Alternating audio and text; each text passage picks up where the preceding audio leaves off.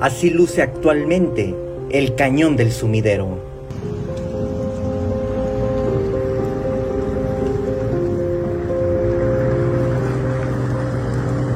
El turismo que está arribando a Chiapas para apreciar esta simbólica falla geológica está observando toneladas de basura sólida y flotante.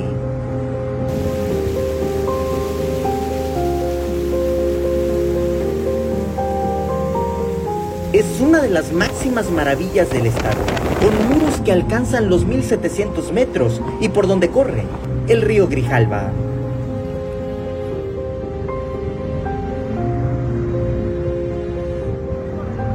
El artículo de la UNAM, Cañón del Sumidero, contaminado por el río Grijalva, señala que el río trae consigo aguas negras y desechos que recolecta a su paso por el sur del país, camino a su desembocadura en el Golfo de México.